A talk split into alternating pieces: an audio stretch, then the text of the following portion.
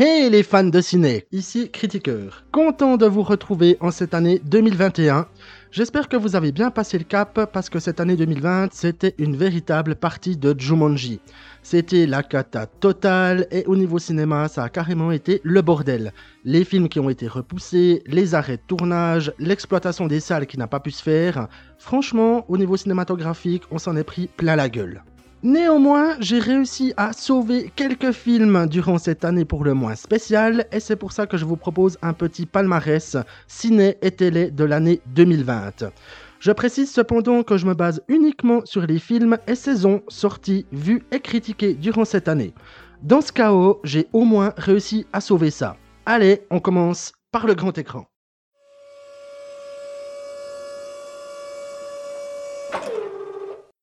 À la cinquième place, nous retrouvons Hashtag Alive de Cho Il Young.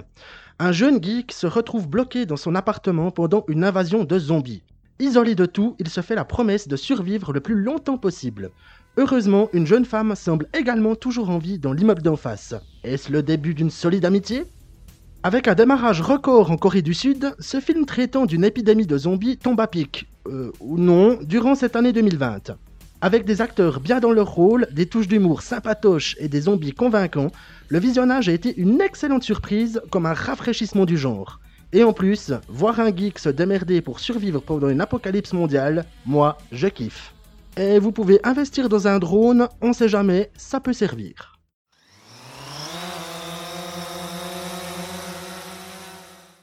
À la quatrième place, nous retrouvons Les Nouveaux Mutants de Josh Boone. Une jeune mutante se retrouve dans un institut psychiatrique après un terrible drame. En faisant connaissance des autres patients, elle découvre qu'elle est là pour apprendre à contrôler ses pouvoirs. Mais depuis son arrivée, tout ce petit monde est assailli de visions cauchemardesques.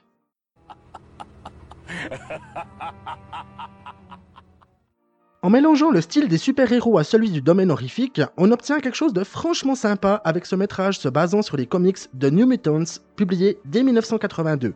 Oui, d'accord, c'est un film popcorn, mais avec des personnages intéressants, des scènes bien fichues et des effets spéciaux rodés, ça envoie du lourd. A noter qu'avec les gros problèmes de production liés au film, il s'en tire clairement avec les honneurs. Et un conseil, ne laissez pas la peur grandir en vous.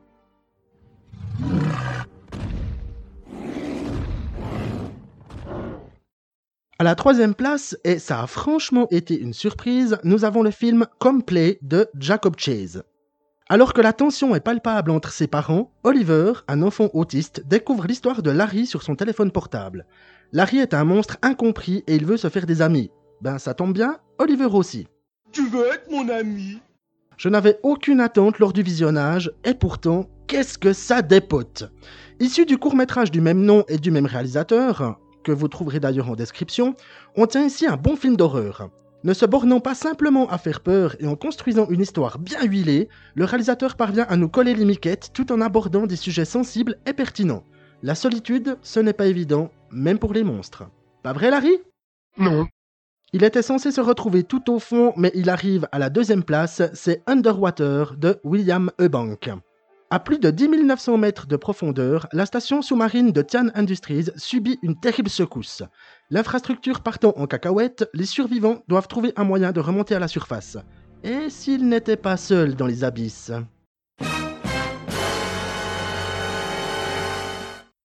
Une franche bonne surprise. C'est le film qui m'a réconcilié avec Kristen Stewart et qui m'a confirmé que je n'étais pas amateur de plongée. Habile dans son déroulement, nos plus profondes angoisses remontent à la surface grâce à des scènes de tension bien structurées et une histoire simpliste mais efficace. La bataille pour la survie des résidents de la station nous coupe le souffle et le final est, on peut le dire, gigantesque. Pour le visionnage, prévoyez des bouteilles d'oxygène supplémentaires. En première position, j'ai décidé de mettre l'incroyable Invisible Man de Lace Whannell.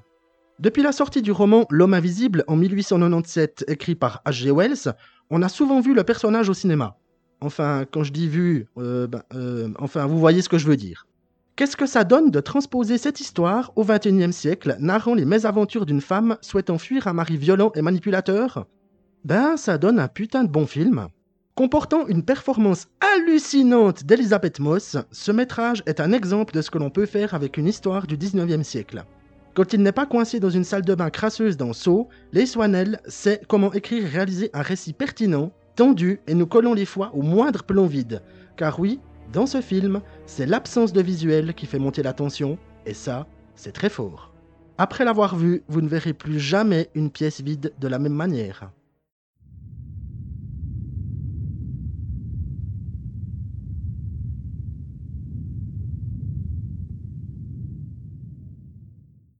Pour conclure sur le grand écran, malgré le peu de sorties en 2020, dont certaines que j'attendais particulièrement, j'ai au moins réussi à en sortir 5 du panier.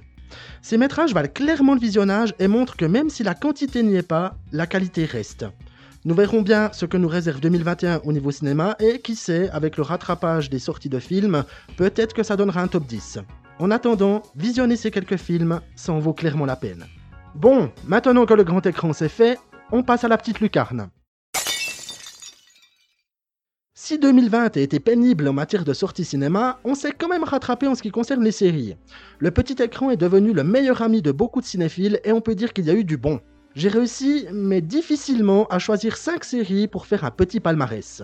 Ouais, franchement, heureusement qu'il y avait la télé en 2020.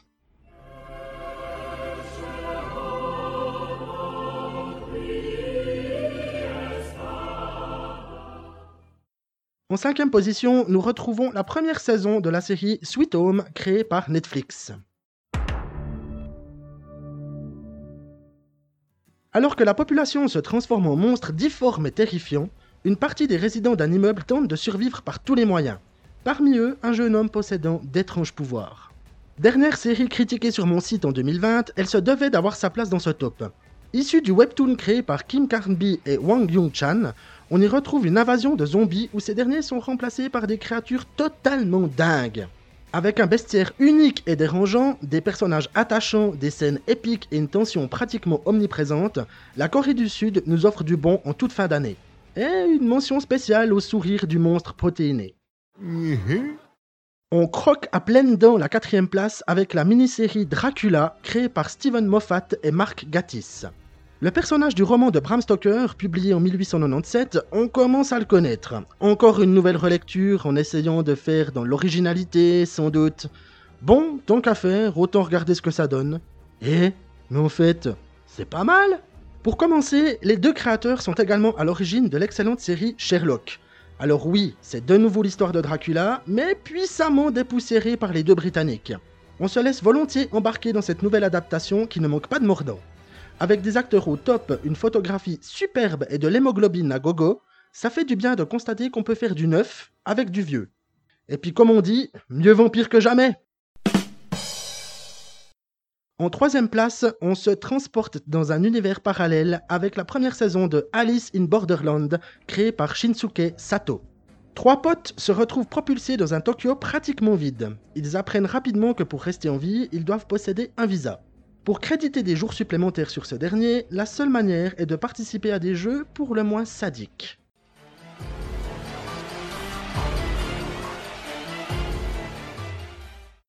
Adapté du shonen manga d'Aro Aso, on tient ici une série qui sait admirablement jouer sur la tension et l'intrigue. Avec de grosses références à Alice au Pays des Merveilles, l'histoire se centre sur nos trois amis qui doivent participer à des jeux basés sur les cartes à jouer. Le trèfle pour le travail d'équipe, le pic pour l'épreuve physique, le carreau pour l'épreuve intellectuelle et le cœur pour jouer avec les sentiments des autres. Bien fichu, avec de bons acteurs, des intrigues à ressort et une tension bien maîtrisée, les dernières images ne peuvent que nous inciter à voir la saison 2. Bon, moi je m'en fous, pour 2021, je joue mon Joker. Je vous laisse ma carte. En deuxième place, je ne pouvais pas faire autrement que de mettre la saison 2 de Doom Patrol, série créée par Jeremy Carver. Après les événements finaux de la première saison, l'équipe de la Doom Patrol accueille la fille du chef. Mais leur déboire ne s'arrête pas là, car cette dernière semble être poursuivie par une malédiction. Qui plus est, les membres de cette équipe hors du commun ont quelques petits soucis familiaux. Déjà que la première saison pétait tout sur son passage, là, on prend les mêmes et on recommence. Les personnages, magnifiquement interprétés et sur lesquels nous avions déjà beaucoup appris précédemment, continuent de nous étonner, de nous faire rire et de nous faire fonctionner les glandes lacrymales. Cette série, c'est le plus beau bordel organisé que j'ai pu voir. Si vous aimez les super-héros qui n'en sont pas et les histoires complètement barrées, il vous faut impérativement procéder au visionnage. Et que dire du final? C'est quand la saison 3 Fuck, fuck, fuck, fuck, fuck. Shit. À la première place, nous retrouvons la saison 2 de la série The Haunting, créée par Mike Flanagan. Vu que c'est une série anthologique et que chaque saison possède sa propre histoire, nous partons ici pour Bly Manor, où une nouvelle gouvernante arrive pour s'occuper des enfants. Mais cet endroit étrange semble hanté par un passé tragique, laissant les esprits vagabonder à leur guise. Dans le palmarès 2019, la saison 1 était déjà présente. Autant celle-ci était d'une teneur plus horrifique, autant la seconde joue sur le feutré et l'émotionnel.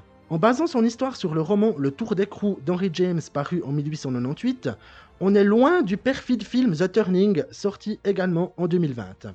L'empathie pour les personnages, les plans qui scotchent, l'histoire accrocheuse, le final ô combien magnifique, bref, tout concourt au fait que cette deuxième saison mérite la première place. Comme dirait Flora, c'était parfaitement splendide. Perfectly splendid. J'ai une mention spéciale pour la série Lock and Key qui a été créée par Joey Hill, qui n'est autre que le fils de Stephen King, que j'ai pas réussi à caser dans ce top mais qui reste indéniablement bien fichu et que je vous invite également à visionner. Key House est rempli de clés extraordinaires.